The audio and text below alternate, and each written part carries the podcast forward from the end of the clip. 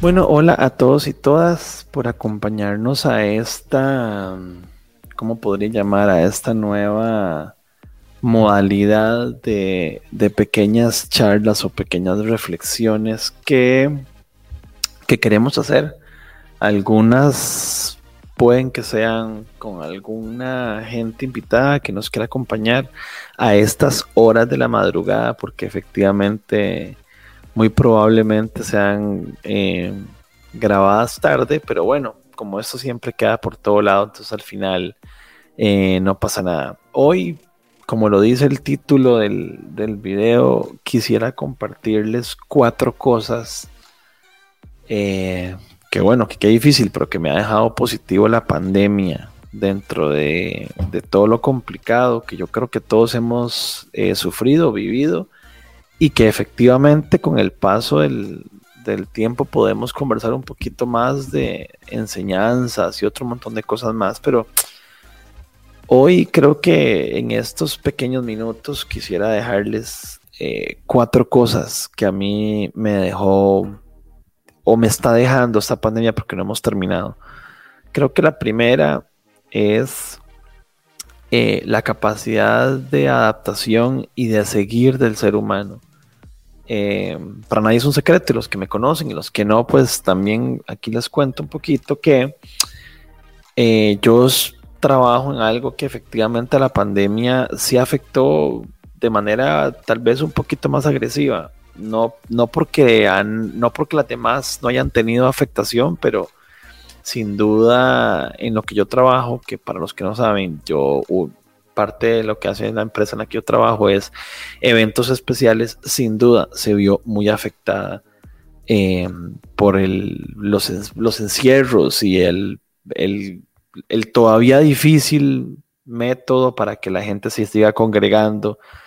Eh, ha sido complicado, llevamos año y medio y ha sido complicado. Y entonces no les voy a negar que, que, al principio eh, fue muy difícil, fue muy difícil que aceptar eh, lo, que estaba pasando, las condiciones, lo, que, lo que había que negociar, lo que había que hacer, acomodarse y esa frustración de no saber, de incertidumbre, de qué viene, que todavía la tiene uno, pero ah, el año pasado, por ahí de abril, de, por ahí de abril, por ahí de marzo, marzo, abril, mayo, era terrible entonces yo quiero, digamos, darle crédito que ojalá para todos haya sido parecido. Ojalá yo entiendo que algunos han sido tipos más difíciles que otros los casos, pero todavía aquí estamos. Y yo hoy conversaba en una reunión con unos amigos, colegas, que aquí estamos y estamos todavía intentando ponerle una buena sonrisa a la, a la vida, a las cosas que suceden. Y, creo que eso es importante rescatar y creo que es algo que a mí me costó, tampoco es que puedo decir que fue fácil, o sea, yo pasé por, no sé si a, ustedes les pasó, pero yo al psicólogo fui a dar, eh, tuve un momento como complicado a nivel de carácter, no sé si fue la frustración y afines y obviamente, entonces esto, eso siempre dispara que se salgan, una amiga mía, perdón el francés, dice que se salgan todos los mierderos, ¿verdad? Eh, entonces, obviamente que es complicado el encierro y todo lo que ha generado alrededor de esto. Y, eso que yo no me quejo, porque la verdad es que uno, di, pues, eh, di, pues, tiene privilegios, ¿verdad? O sea, uno vive en una casa bien, gracias a Dios aquí en, la casa somos solo dos, no somos así una cantidad grande que vive en un, espacio pequeño, pero aún así, pues, tuvo sus complicaciones.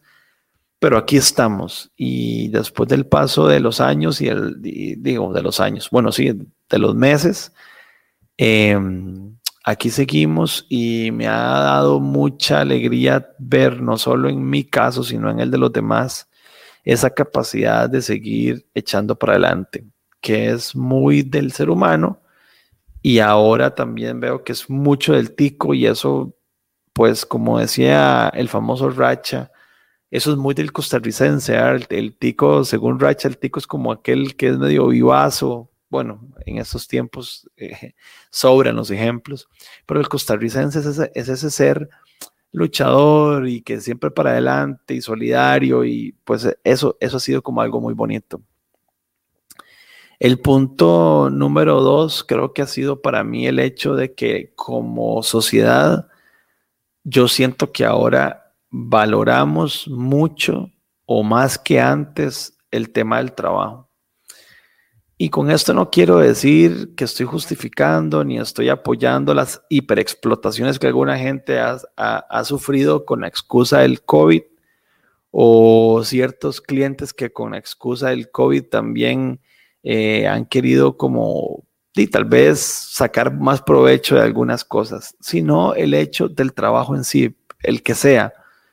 El hecho de que la gente esté trabajando a mí me alegra, el hecho de que la gente consiga trabajo a mí me alegra, el hecho de que, como hablábamos ahora también en esta reunión, el hecho de que amigos competidores tengan nuevos proyectos a mí me alegra, porque sé lo que nos está costando, sé lo que ha costado entonces, también creo que eso ha sido como algo positivo porque antes, previo a COVID, y no podría, o sea, como dice el dicho, no tengo, eh, no tengo pruebas, pero tampoco dudas de que, de que siempre éramos como un poquito juzgones, ¿verdad? Y, sin que la palabra suene fea, pero siempre teníamos como medio ese, esa, esa barrera de eh, gerente de quesos o encargado de qué proyecto sos, emprendedor de qué proyecto, dueño de qué empresa. Eh, y no sé, como que había como un tema de retarnos profesionalmente, cosa que todo bien. Pero yo siento que ahora valoramos mucho el trabajo, valoramos el, el trabajo y todos los trabajos en todas las, las categorías, en todos los niveles. Y eso creo que ha sido algo muy bonito, muy bonito de, que ahora somos un poquito más solidarios, más eh, agradecidos con, el tema laboral. Pero también, y aquí cierro el punto 2 para pasar al punto 3, también aquí lo voy a linkear, aunque suena como una, no sé, como una disonancia con el punto que acabo de dar. Em, también hemos aprendido que trabajarlo no es todo Ojo, lo repito, porque no sé si sonó bien, trabajarlo no es todo. El balance de la vida, para mí es el punto tres. Encontrar que la vida no es solo acumular riquezas o lo que sea. Y, si es la tuya, sí, genial, no pasa nada. Pero la vida son muchas cosas más. La salud que hemos encontrado, que es un punto más adelante, pero, pero el hecho de, de valorar los espacios propios, eh, yo he aprendido a tener espacios para mí mismo, eh, encontrar esos ratitos en los que yo trato de tener un balance de vida. Eh, y nosotros creo que antes teníamos una cultura muy absorbente a nivel de trabajo y muy exigente y muy criticona, por decirlo así, o muy juzgábamos mucho, digamos. Creo que todos hemos conversado alguna vez de que antes alguien se enfermaba y el comentario de todo el mundo era, no, pero yo trabajé así, usted puede trabajar así y venga a trabajar y siga dándole. Y ahora creo que valoramos más el hecho de ese, espacio, de ese respeto, de que, de que la gente puede sentirse mal y, no significa que es, una, que es un mal colaborador, un mal compañero, un mal socio, un mal, un mal colega. Em, antes teníamos un miedo pavoroso de que la gente trabajara en sus casas porque pensábamos, no sé, y cuando digo pensábamos, lo digo como sociedad, no porque lo pensaba yo, pero de que la gente se iba a quedar en la casa viendo tele todo el día y, hemos aprendido a que la gente le tiene respeto al trabajo. Obviamente van a haber casos de casos, pero creo que, creo que somos una sociedad que ha aprendido a que puede confiar en que la gente hace sus cosas y así tener un balance de vida. Hemos aprendido a que antes éramos muy injustos, ¿verdad? Con el tema de que si veíamos a alguien en ropa deportiva a las 11 de la mañana le decíamos, sí, pero mira, y es millonario.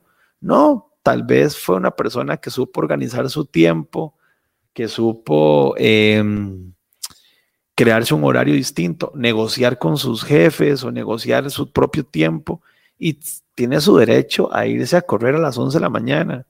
Eh, yo sé que no todo el mundo puede y que tal vez no todas las industrias tienen ese privilegio. Lo que quiero decir es que ahora hemos encontrado un poquito de balance, un poquito más de balance. y tal vez para gente como yo, tal vez era más difícil encontrarlo y ahora lo tengo un poquito más. Entonces, es, es, es un punto que quiero rescatar. Y el cuarto punto es la salud. Yo creo que el hecho de que valoremos ahora tanto la salud, el que ahora nos cuidemos tanto a nivel de lavado de manos, de un poquito más, de ser más cuidadosos con ciertos detalles, que mentira, que antes no lo éramos. Yo recuerdo ir a un food court, comprar comida, agarrar la bandeja que me daban en el restaurante X en el que estuviera comprando y sin lavarme las manos ya estar comiéndome las papitas eh, con la, con, ¿cómo se llama? Con las manos que han tocado la plata, la bandeja y todo. Y, y, tal vez teníamos anticuerpos. Lo que quiero decir es que hemos empezado a valorar la salud. La salud, así, digamos, todo lo que nos ha pasado por COVID, como este ejemplo que acabo de dar de limpieza, así como eh, la salud, eh, ¿cómo se llama? Así como también la salud, digamos, física, eh, cuidar nuestros cuerpos, comer un poquito mejor, más balanceado, hacer un poquito de deporte, que eso ayuda a que estemos con defensas más altas, con, con mejores capacidades para afrontar ciertas enfermedades. Y, yo creo que eso es positivo como, como, como sociedad. Ser una sociedad más sana eh, implica miles de ventajas para el sistema de salud, menos gente en los hospitales, gente que se cuida más, gente que ocupamos cuidar menos, entonces gastamos menos plata en eso y creo que eso es positivo. Y aunque dije que eran cuatro, tengo que meter un punto adicional que es muy personal. A mí me ayudó a ordenarme un poquito más a nivel económico. El tener menos condiciones o cambiar un estilo de vida por algo que tenés menos, eh, independientemente de las cantidades. No estoy diciendo que tener mucho, sino que tener menos de lo que tal vez tenías antes, te hace ordenarte como que a fuerza. Y yo no es que me considere desordenado, pero así en el exceso, pero tampoco puedo decir que era un show de virtudes a nivel de orden económico. Y entonces ahora siento que este, este nivel de poder valorar cada cosita y cada, y cada colón de manera distinta, eh, a mí en particular me ha ayudado mucho a, a disfrutar lo que me quiero chinear, por decirlo así, me quiero consentir y también a, ponerle a veces valor a ciertas cosas que uno no mide y a veces uno empieza como a, creo que a gastar de más a veces eh, en, cosas que tal vez no se necesitan o no son prioridad. Que no quiten que tenés derecho a hacer con tu plata lo que vos querás y gastar en lo que vos querás, pero a mí en particular, como un bonus track, a mí me ayudó esta pandemia a ordenarme económicamente. Em, creo que esos son los como cinco puntos que tengo como súper top of mind, digamos, eh, súper posicionados como primeritos. Tal vez encontraré más y tal vez después pueda hacer otra de estas reflexiones nocturnas acerca de, otros puntos que he aprendido, pero este es el que quería compartir con ustedes hoy, que me nació volver a darle on a este podcast que tenía un poquito abandonado. Em, bueno, creo que eso es todo. Eso es todo por estos 15 minutitos que les estoy robando prácticamente. Eh, más adelante vamos a seguir viendo si, si conversamos tal vez en vivo, tal vez algo rapidito con algún amigo más. Y bueno, y retomar de nuevo el podcast para los temas que usualmente conversamos aquí acerca de miles cosas. A ustedes aquí ya, si están escuchando eso es porque han escuchado tal vez otros y ya más o menos saben en qué línea va. Pero bueno, estas reflexiones son nuevas. Eh, yo no sé si son agradables, si son nada más una, un método de catarsis mío, pero bueno, si les gustan y si les gustaron, eh, pues siempre me pueden comentar y, y podemos hablar de cosas juntos o o no sé, o que les comparta un poquito de lo que a veces uno siente en estos momentos. Así que bueno, no perdamos la fe, sé que estamos en un momento complicado a nivel país, a nivel decepción, a nivel como enojo, a nivel social. Yo mismo paso por eso. Eh, pero bueno, quería hacer esta reflexión porque también no todo ha sido del todo malo para mí y tal vez, y pues tal vez para ustedes tampoco, así que no está de más que vuelvan a hacer una recapitulación de las cositas que les ha dejado positiva, si es que las tienen y si no, pues mucha fuerza. Eh, un abrazo, nos vemos pronto, cuídense y nos vemos. Chao.